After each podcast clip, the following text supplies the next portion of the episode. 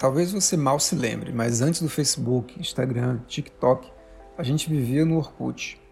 Orkut foi uma rede social, digamos, avant la lettre, ou seja, era uma rede social, mas a gente nem sabia disso. A gente, na verdade, nem sabia o que era uma rede social. Quando eu recebi um convite para entrar no Orkut, sim, a gente precisava de convite dos amigos para fazer um perfil lá. As pessoas que me falaram dele não conseguiam nem classificar, nem descrever o Orkut. É um lugar onde você encontra as pessoas, tem fotos, informações. Foi mais ou menos isso que tentaram me dizer quando perguntei o que era o Orkut.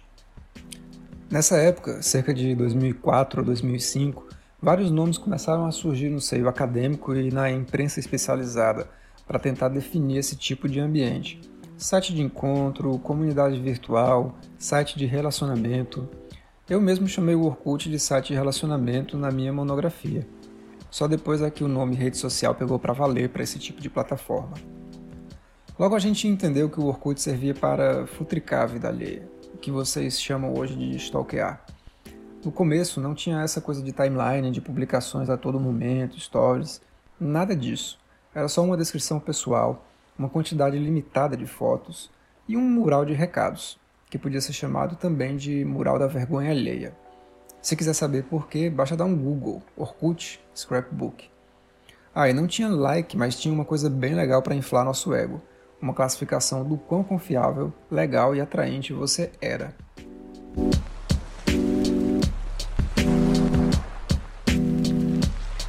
Uma das maiores curiosidades daquela época era por que os brasileiros adoram tanto o Orkut? Sim, brasileiros e indianos eram os dois povos que mais acessavam o Orkut. Isso era bem curioso porque havia uma disputa numérica e simbólica também com os Estados Unidos. Para quem não sabe, o Orkut surgiu como um projeto dentro do Google e era justamente o nome do engenheiro que o criou. Ele se chamava Orkut Buyukokten. Não faço a menor ideia se a pronúncia está correta. O Orkut, no caso o engenheiro, era turco, mas a empresa que estava sediada à rede social, o Google, tem sede nos Estados Unidos. Logo, era de se esperar que houvesse uma maior quantidade de norte-americanos no site. Não era bem isso que ocorria. Em novembro de 2006, segundo os dados que obtive para o meu TCC no próprio site do Orkut, 61% dos usuários dele estavam registrados no Brasil. Em segundo lugar estavam as contas nos Estados Unidos, com apenas 15%.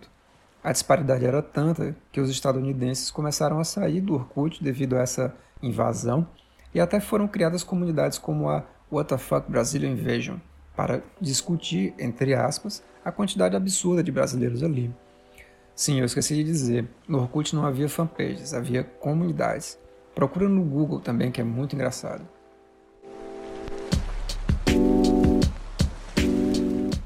Jornalistas e pesquisadores viviam se perguntando por que tantos brasileiros no Orkut, por que passamos tanto tempo nessa rede, o que tanto fazemos nela, Parecia haver algum sentido nesses questionamentos, em parte porque o Brasil sempre teve conexões piores e mais lentas do que países mais desenvolvidos, além de ter uma péssima distribuição econômica, o que gera, consequentemente, desigualdades no acesso à internet. Mesmo assim, o Orkut era terra tupiniquim. Na época eu não percebia, mas hoje essa parece ser uma pergunta meio sem sentido.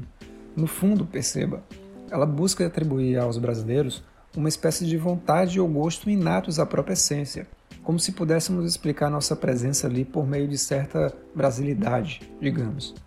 Daí acabavam surgindo respostas como o brasileiro é mais sociável que os outros povos, ou coisas do tipo. Ou seja, buscava dar uma explicação a partir de um certo traço cultural.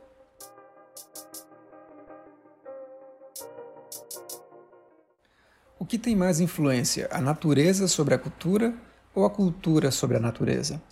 No último episódio, falamos um pouco do histórico do termo cultura e as formas possíveis de enxergá-la. As visões humanista e antropológica. Vimos que a cultura tem origem na própria agricultura, no cultivo da terra para a plantação e para o estabelecimento fixo dos povos em um determinado lugar.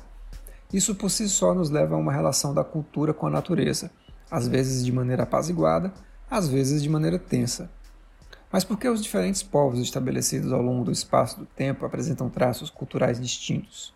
Por que as vestimentas no Extremo Oriente são tão diferentes daquilo que usamos aqui? Por que o peixe no sushi é servido cru e por que se dirige na mão esquerda na Inglaterra? O pior erro que podemos cometer ao responder essas perguntas é dizer algo como porque a cultura deles é assim, ou porque faz parte da cultura desses povos. Perceba, estamos demandando justamente o porquê de determinado traço cultural. Se alguém responde porque a cultura é assim, essa é uma explicação tautológica, ou seja, gira em torno de si mesma, como uma cobra que morde o próprio rabo.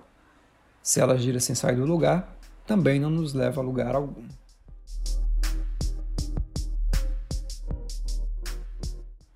Quando temos tentativas de respostas que dão conta de características ou comportamentos intrínsecos a um povo, em geral essas respostas parecem indicar que suas culturas são do jeito que são, justamente por dois motivos: ou por estarem em certo lugar, ou por aquele povo carregar informações biológicas que o levam a agir daquela dada maneira. A primeira linha de respostas é o que se denomina determinismo geográfico, ou seja, populações inteiras teriam aqueles formatos culturais por conta das condições geográficas às quais estão submetidos. Para essa perspectiva, clima, formações geológicas, serras ou sertões, açudes ou mares, cada elemento da natureza traria certas influências sobre a sociedade que ali se desenvolve. Um povo que vive no deserto, portanto, teria comportamentos diferentes de povos que vivem em meio a florestas densas por conta dos condicionantes geográficos. Isso é verdade até certo ponto, mas vejamos, Quão diferentes são as pessoas que vivem em Quixadá das pessoas que vivem em Meruoca, por exemplo. Já quando se trata de usar o sangue ou o DNA como explicações, aí temos a linha do determinismo biológico. O determinismo biológico encaminha explicações, em geral, a partir de ideias de raça. Infelizmente, essa linha acaba criando explanações bastante preconceituosas, muitas vezes racistas, pois imprimem a priori características inerentes a uma dada população como se seus indivíduos não pudessem se desviar de certos valores ou procedimentos comportamentais. Ou seja, equivale a dizer que aquele povo age assim, acredita em tal entidade, come tal comida e veste tais roupas porque essas características estão escritas no seu sangue.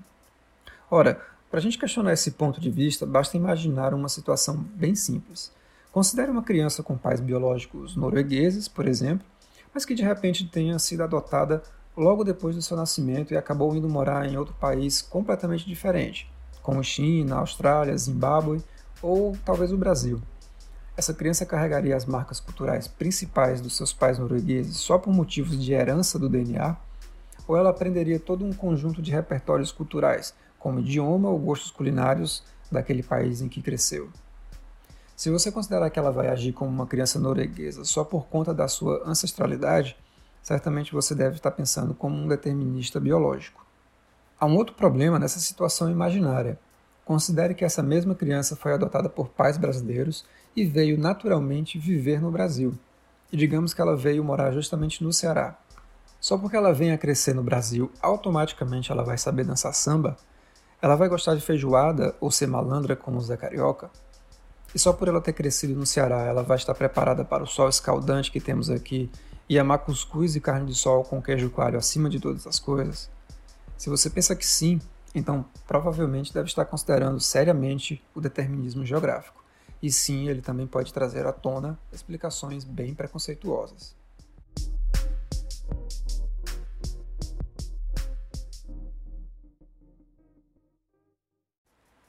O problema em tentar explicar a cultura por esses pontos de vista é, bom, primeiro que não se explica a cultura, suas formas de manifestação podem ser contingenciais, dialógicas, adaptativas, ou seja, podem carregar traços biológicos em si, além de influências geográficas e climáticas, mas dependem muito de situações diversas e até de formações ao acaso.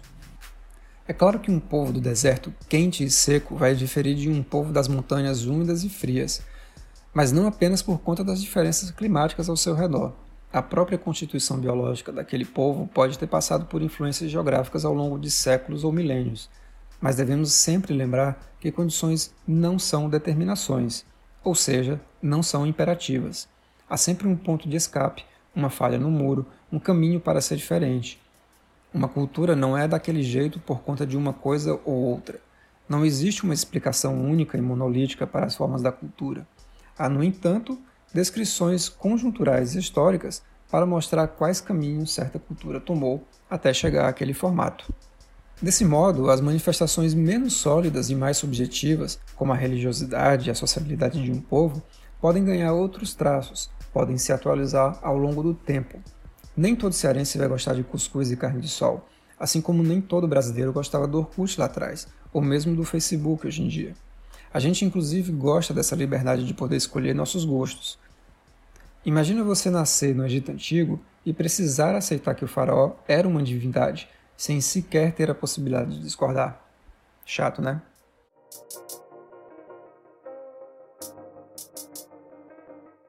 Mas então, se nem o determinismo biológico nem o determinismo geográfico explicam a cultura, o que explica então? Bom, essa é uma pergunta complexa que nem de longe eu gostaria de resumir nesse podcast. Primeiro que, como eu já disse, a questão não é a explicação, mas a descrição da cultura e dos seus modos de operação. Segundo, o que pretendo deixar ressaltado é que não conseguimos entender a cultura a partir dos limites impostos a ela, seja a biologia, seja o clima, seja a geografia. Mas se observarmos bem, tanto biologia quanto a geografia interagem no processo de formação da cultura. Do nosso lado, também vamos dialogando com os elementos ao nosso redor. Por exemplo, não poderíamos comer carne e vegetais se não tivéssemos justamente variações de dentes na nossa boca. Isso não quer dizer que fomos projetados assim, mas que fomos nos adaptando ao longo de milhares de anos de evolução, de modo que pudéssemos ter essa variabilidade alimentar. Mas o fato de termos caninos e incisivos não nos obriga a comer carne. Essa é uma escolha diante de uma possibilidade. Também não teríamos desenvolvido ferramentas como uma lança e uma faca para caçar animais, e também utensílios para cozinhar sua carne se não tivéssemos um simples polegar. Pois é, o polegar foi fundamental no processo civilizatório. Foi ele quem permitiu que pegássemos os primeiros pedaços de pedra, madeira e osso e começássemos a fazer objetos de um modo como nunca foi feito por outra espécie animal. Quer dizer então que estamos em constante diálogo com o ambiente? Sim, e esse diálogo traz transformações para a cultura. A cultura não é única nem imutável ao longo do tempo. O Brasil de hoje não é o Brasil de 100 ou 200 anos atrás. Não é sequer o mesmo de 2004 e 2005, quando o Orkut bombava por aqui. E se estamos em diálogo com o ambiente, também dialogamos com a tecnologia? Sim, certamente. E é isso que vamos buscar entender. Provavelmente você já deve ter percebido uma coisa: se nem a geografia nem a biologia são determinantes culturais, então a tecnologia também não deve ser.